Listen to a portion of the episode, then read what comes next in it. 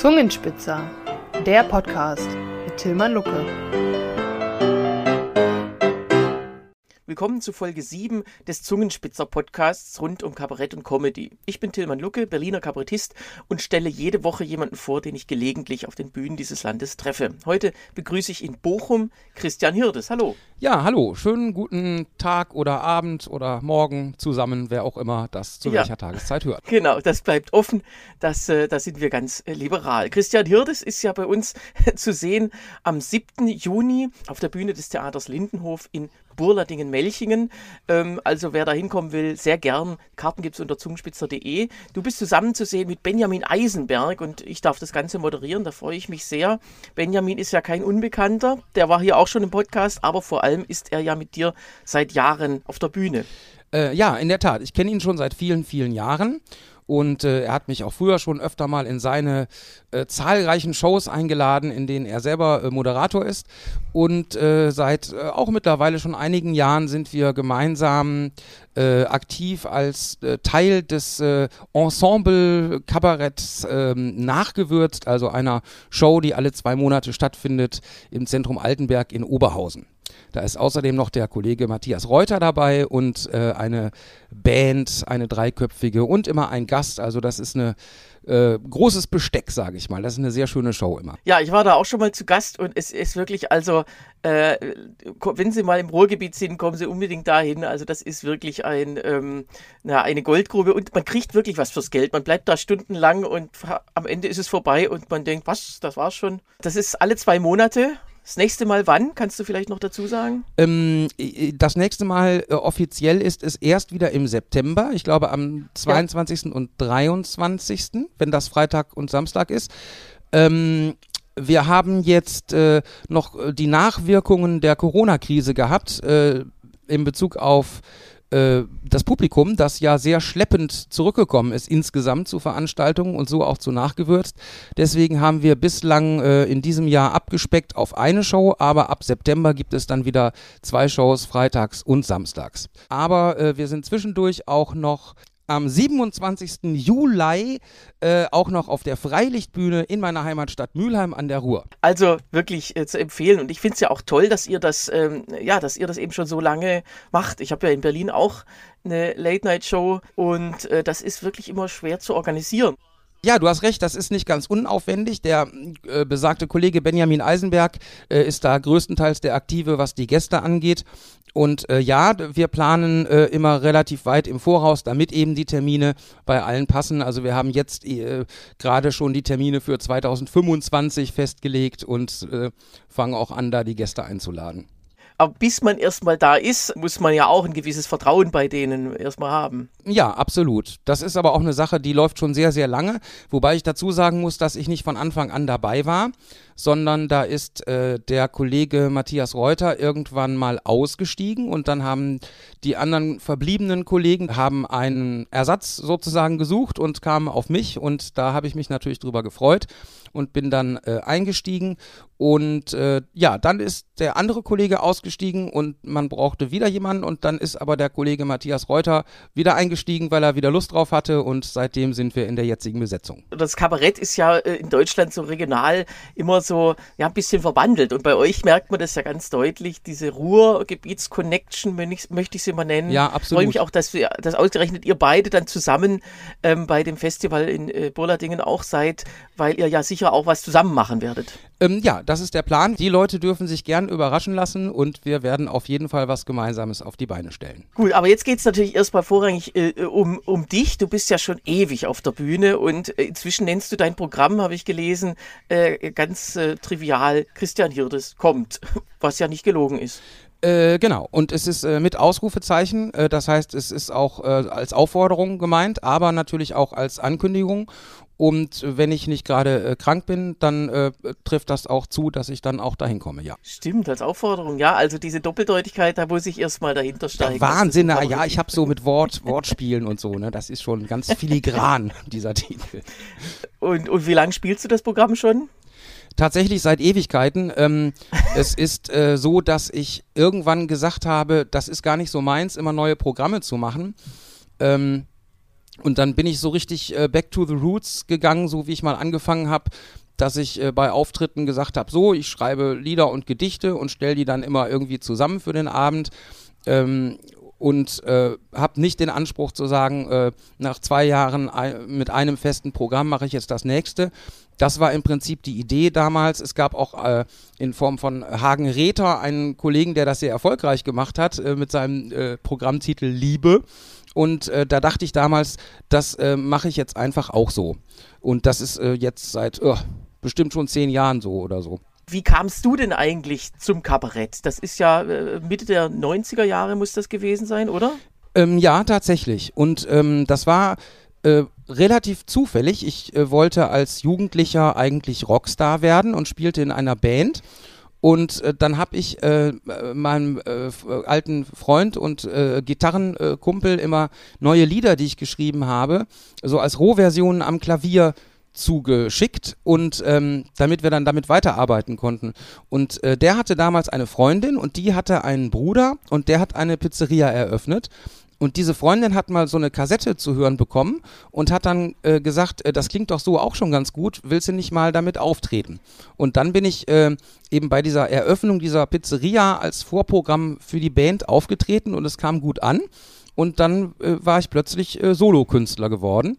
Das war äh, tatsächlich so äh, ja kurz vor Mitte der 90er noch und ein paar Jahre später habe ich dann zum ersten Mal ein abendfüllendes Programm gemacht in einem Café einer katholischen äh, Kirchengemeinde äh, in Mülheim an der Ruhr und so fing alles an und ähm, rutschte dann in die Kabarett-Comedy-Ecke rein, äh, weil man ja irgendwelche Schubladen braucht und irgendwelche Orte, wo man damit auftreten kann. Und du äh, warst ja auch ganz früh dann auch bei diesem äh, Festival Einfälle in Cottbus, ähm, ja. wo ich dann ja ein äh, bisschen später gelandet bin und wir haben uns dort ja auch mal getroffen bei der Jubiläumsausgabe äh, einen Monat vor Corona zufällig äh, war das äh, groß noch gefeiert worden.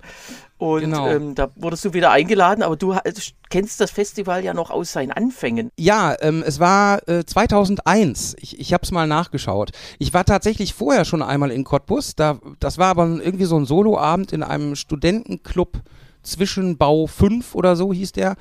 Und äh, da weiß ich gar nicht mehr, wie das zustande gekommen war. Ich glaube, ein Kommilitone war da wahrscheinlich irgendwie hingezogen und hatte mich empfohlen.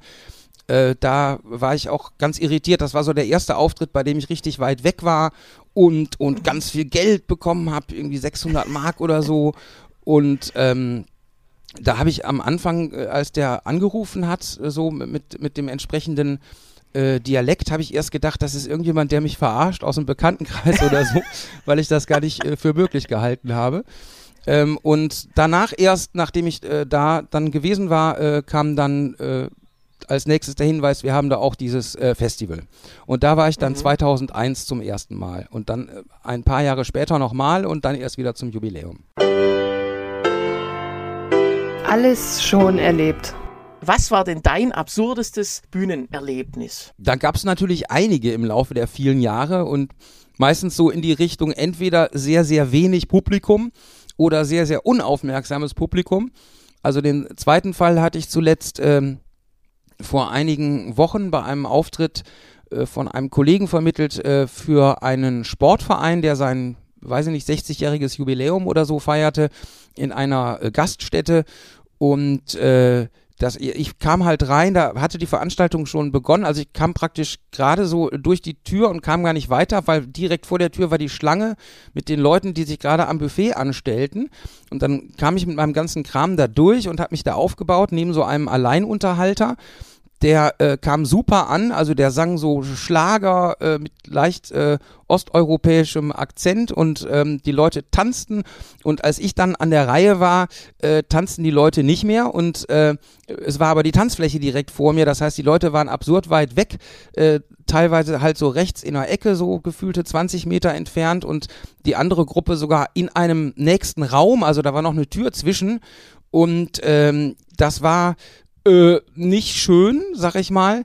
äh, ich habe es einigermaßen würdevoll zu Ende gebracht, aber dann doch ein bisschen abgekürzt, nachdem dann irgendwann äh, so ein, ein einzelner Mensch äh, Zugabe rief. Und zwar offensichtlich ironisch, weil ich hatte ja gar nicht angekündigt, dass ich aufhören wollte und merkte dann offenbar in diesem, gerade in diesem zweiten Raum, wo man auch akustisch nicht viel mitbekommen konnte, aber angehalten war, jetzt ruhig zu sein und zuzuhören, äh, ja, da wuchs dann doch die Unruhe und man wollte jetzt sich weiter unterhalten oder weiter tanzen und dann habe ich noch ein letztes Lied gespielt und dann eben vorzeitig abgebrochen und gute Miene zum bösen Spiel gemacht. Als Solist kannst du ja auch immer äh, ohne Absprache einfach abkürzen. Naja, äh, ja, äh, aber ich bin dann, also eigentlich bin ich ja so ein, so ein braver und netter und versuche dann auch die Vereinbarung einzuhalten und denke dann, äh, es nützt zwar niemandem was, äh, wenn ich dann weitermache, aber wenn wir jetzt ausgemacht haben, dass ich eine halbe Stunde mache, dann kann ich ja nicht nach 20 Minuten aufhören und hinterher fordern, dass ich trotzdem mein Geld bekomme. Das heißt, dann, ja. dann mache ich meistens eher so lange weiter, bis ich von der Bühne geholt werde. Also dich hätte man damals locker auch auf der Titanic anstellen können. Du hättest deinen Job erfüllt. ja, wahrscheinlich. Da hat ja das, äh, die Kapelle auch bis zum Schluss gespielt. Ist aber wahrscheinlich nicht mehr bezahlt worden. Ja, und Zugaben gab es dann auch keine mehr, nee. leider. Gut, dann kommen wir doch mal zur nächsten Rubrik. Prokrastinationstipp. Was empfiehlst du uns zum Prokrastinieren? Ich habe letztens ähm, gelesen, zum ersten Mal nach langer Zeit wieder ein Buch so richtig verschlungen und äh, in vier, unter 24 Stunden äh, 400 Seiten durchgelesen, nämlich vom äh, Bochumer Kollegen Frank Gosen. Äh, ich glaube, es ist sein jüngster Roman, der trägt den Titel Spiel ab. Und es geht unter anderem um einen äh, Vater, der seinen halbwüchsigen äh, Sohn ja emotional verloren hat und ihn jetzt wiederbekommen will, indem er in dessen Fußballmannschaft Trainer wird, weil da ein neuer Trainer gesucht wird und das ist so die Szene, in der das spielt, eben so Kinder- und Jugendfußball, äh, unterschiedliche Migrationshintergründe von den, von den äh, Schülern, die dann da mitspielen und so. Ähm, und äh, ja, das drumherum der Erwachsenen aber auch. Also ein sehr, sehr schöner Roman und insbesondere für Fußballinteressierte Männer, die entweder so wie ich knapp 50 sind oder noch ein bisschen älter. Ja, sehr schön. Aber äh, von dir gibt es äh, auch eine Menge zu sehen. Bei, äh, ganz YouTube ist voll, habe ich gesehen. Von dir. Das ist, äh, so habe ich das bislang noch nicht dargestellt gesehen, aber das freut mich, dass du das äh, so siehst.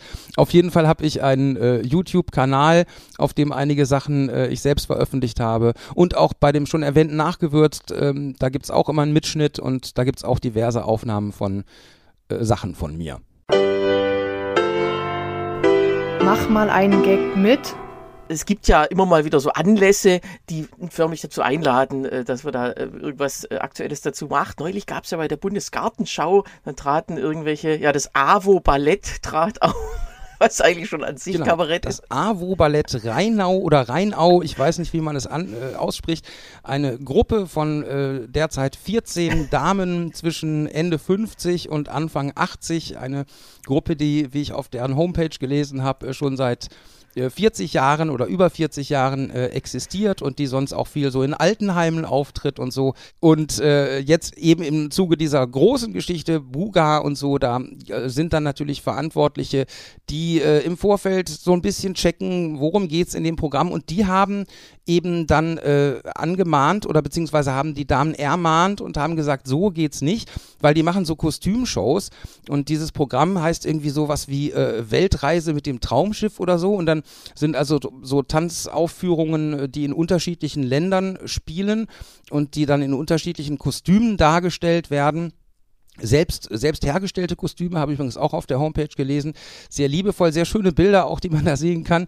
Und ja, diese Kostüme wurden aber äh, eben angeprangert ähm, wegen zu klischeehafter Darstellung und angeblicher kultureller Aneignung. Da ging es dann also zum Beispiel darum, ähm, dass so Japanerinnen dargestellt wurden mit äh, Kimono und Mexikaner, die hatten dann Ponchos und Sombreros und ähm, äh, ägyptische Pharaonen wurden dargestellt. Und ähm, das waren drei von sechs Kostümen, die dann eben äh, angeprangert worden waren. Und ähm, dann hat man sich geeinigt und diese drei Kostüme wurden dann also jetzt geändert. Die Japanerinnen, die werden irgendwie moderner dargestellt. Und bei den, bei den Mexikanern, das fand ich auch sehr bemerkenswert, also der der Poncho bleibt, aber der Sombrero muss weg. Das ist also, Sombrero ist offenbar kulturelle Aneignung, aber Poncho ist gerade noch in Ordnung. Und, äh, und besonders bemerkenswert fand ich eben, äh, die Ägypter werden jetzt stattdessen dargestellt durch ägyptische Arbeiter. Und da habe ich mich gefragt, wie das äh, aussieht. Also wie dann die neuen Kostüme aussehen, nicht? Weil die müssen ja charakteristisch sein. Die kommen dann so auf die Bühne und die neue Szenerie beginnt und dann denken alle so, ah, jetzt sind wir in Ägypten, denn das sind ja ägyptische Arbeiter. Äh, die haben ja diese weltbekannten, typischen ägyptischen Blaumänner an oder keine Ahnung. ja, wie, äh, wie Frage, wie stellt man moderne Japanerinnen da? Einfach mit Handy vorm Kopf, äh, glaube ich. das ist auch gut. Ja, das habe ich mir noch gar nicht ja. gefragt, ja. Werden wir alles demnächst sehen können, wenn wir die Bundesgartenschau besuchen. Ich habe da auch über das Thema schon mal ein, ein Lied gemacht, das äh, ich auch derzeit im Programm habe. Das werde ich auch bestimmt dort äh, zum Besten geben und äh, da gehe ich dann auf Nummer sicher, äh, damit mir niemand was vorwerfen kann dass ich selbst kulturelle Aneignung äh, betreibe. Äh, das heißt, dass ich also so Elemente wie, wie Reggae oder Sprechgesang oder so dann eben ausgemerzt habe und musikalisch arbeite auf Basis des Bach-Präludiums in C-Dur. Das darf ich ja. Das ist meine Kultur. Bach. Und wir versprechen auch, dass wir das AWO-Ballett äh, quasi aussperren aus dem Theater Lindenhof, dass da auch nichts passieren kann. Ja, das war's auch schon wieder. Das war Folge 7 des Zungenspitzer Podcasts heute mit Christian Hirdes. Mein Name war Tilman Lucke und ich freue mich immer über Anregungen, Kritik oder Vorschläge, wen ich mal sonst treffen soll. Unter podcast.zungenspitzer.de könnt ihr Mails schreiben. Ein Abo dieser Reihe würde mich auch freuen, überall wo es gute Podcasts gibt. In der nächsten Woche habe ich dann Dagmar Schönleber zu Gast. 15 Minuten witzig, persönlich und kompakt und immer mittwochs. Christian, wir sehen uns am 7. Juni in Burlading wieder, da freue ich mich drauf. Ja, ich auch. Äh, insgesamt fünf Abende bis zum 11. Juni, also das lohnt sich da auch da zu bleiben oder überhaupt da zu wohnen, lohnt sich auch. Bis dann, Christian, ich freue mich drauf. Tschüss. Ich auch. Tschüss.